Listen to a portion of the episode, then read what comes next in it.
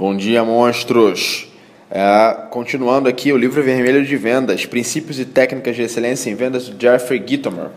Vamos ao princípio 2. Prepare-se para vencer ou perca para alguém que esteja preparado. Esteja preparado é o lema dos escoteiros há mais de 100 anos. As melhores formas de encontrar informação sobre um cliente potencial. Dicas vermelhas: faça sua lição de casa.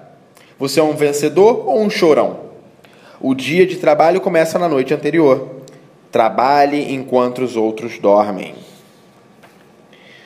Apenas 5% de vocês farão isso. O resto está assistindo TV. Ei, levante a mão se, se estiver ganhando para assistir TV. É só uma pergunta. O que você precisa saber sobre o negócio do seu cliente potencial para se engajar? Quero dizer, se você vai até a porta e diz: Conte-me um pouco sobre o seu negócio, o quanto isso o faz parecer despreparado? Resposta: totalmente despreparado. Estar preparado é ir ao local deles e imprimir várias páginas estratégicas não, preparado aí ao site deles, imprimir várias páginas estratégicas, lê-las e fazer anotações para que você possa perguntar o que não entendeu ou sobre algo que precisa ser detalhado e não fazer as perguntas a eles na total ignorância. Nota: apenas para você entender, é por isso que conte-me um pouco sobre o seu negócio é a terceira coisa mais idiota que se pode pedir ou dizer a um cliente potencial. A segunda é vou lhe contar um pouco sobre o meu negócio. O cliente potencial não poderia se importar menos com você ou com seu negócio e provavelmente já sabe o suficiente para não querer ouvir tudo de novo. A coisa mais idiota, vou lhe contar mais tarde. Vamos falar sobre onde você pode descobrir informações a respeito de um cliente potencial e o negócio dele antes de sua visita de vendas. Quero lhe dar uma lista incompleta de recursos.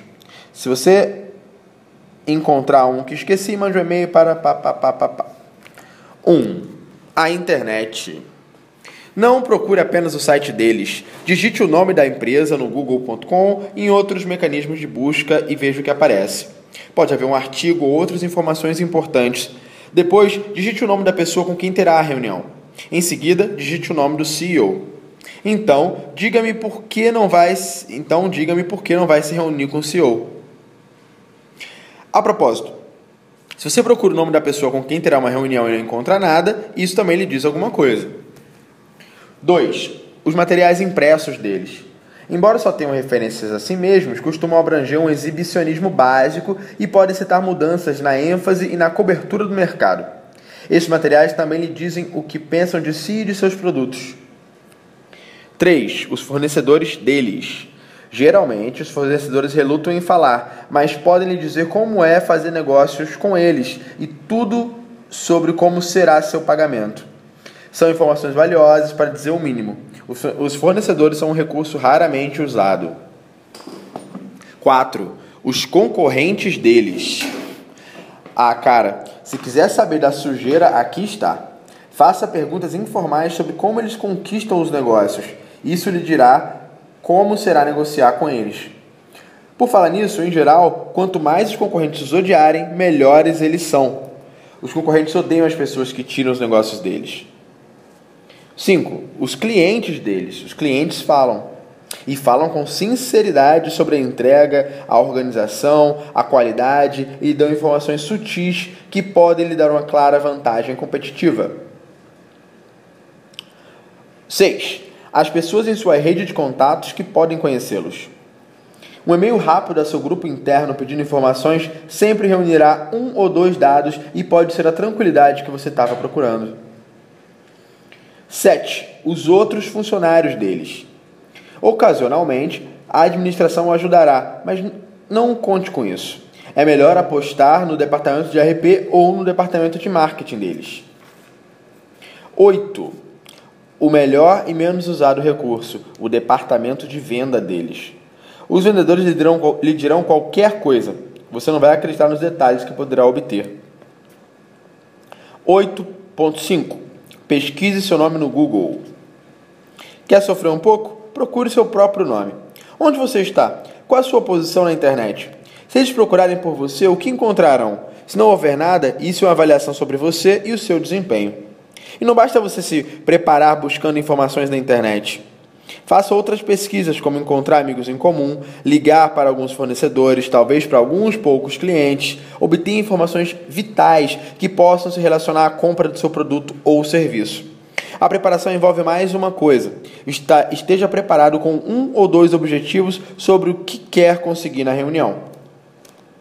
A preparação adequada leva tempo, mas eu lhe asseguro que impressiona o cliente potencial. Ele percebe que você se preparou e fica impressionado. É uma vantagem que poucos vendedores usam. Eles cometem o erro fatal de deixar todo o material pronto. Slides no PowerPoint, amostras, material impresso, cartões de visita. Você sabe, as mesmas coisas que o concorrente faz. O maior erro em, esse é o maior erro em vendas e quase todo vendedor o comete.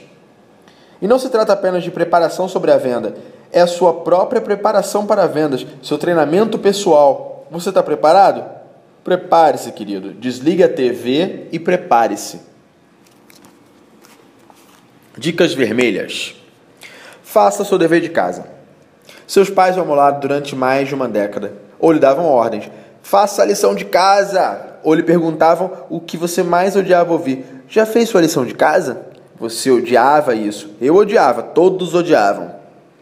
Pode ser até que você tenha começado a mentir por isso. O que eles não lhe disseram é que a lição de casa não para quando você se forma. Em vez disso, a lição de casa da escola é um treinamento para os deveres de casa da carreira e da vida. A fim de se tornar um sucesso em vendas ou na vida, a primeira coisa que você deve dominar são os deveres de casa. Preparar-se, formular perguntas, criar ideias de todas as outras facetas de sua vida em vendas pressupõe que você tenha feito sua lição de casa. E assim, usando as palestras de sua mãe, eu lhe pergunto continuamente: já fez sua lição de casa? Você é um vencedor ou um chorão? Sou contra lamentações. As pessoas evitam os chorões. Eles nunca são ouvidos, nunca são respeitados e, em geral, ninguém gosta nem quer conviver com o chorão, à exceção dos outros chorões. Desgra desgraça pouco é bobagem. Em meu primeiro livro, A Bíblia de Vendas, coloquei uma citação que dizia: Você não pode ser um campeão se for um chorão, um fracote. Na época, eu achei muito interessante, mas com os anos descobri que ela só é, não só é interessante, mas é 100% exata.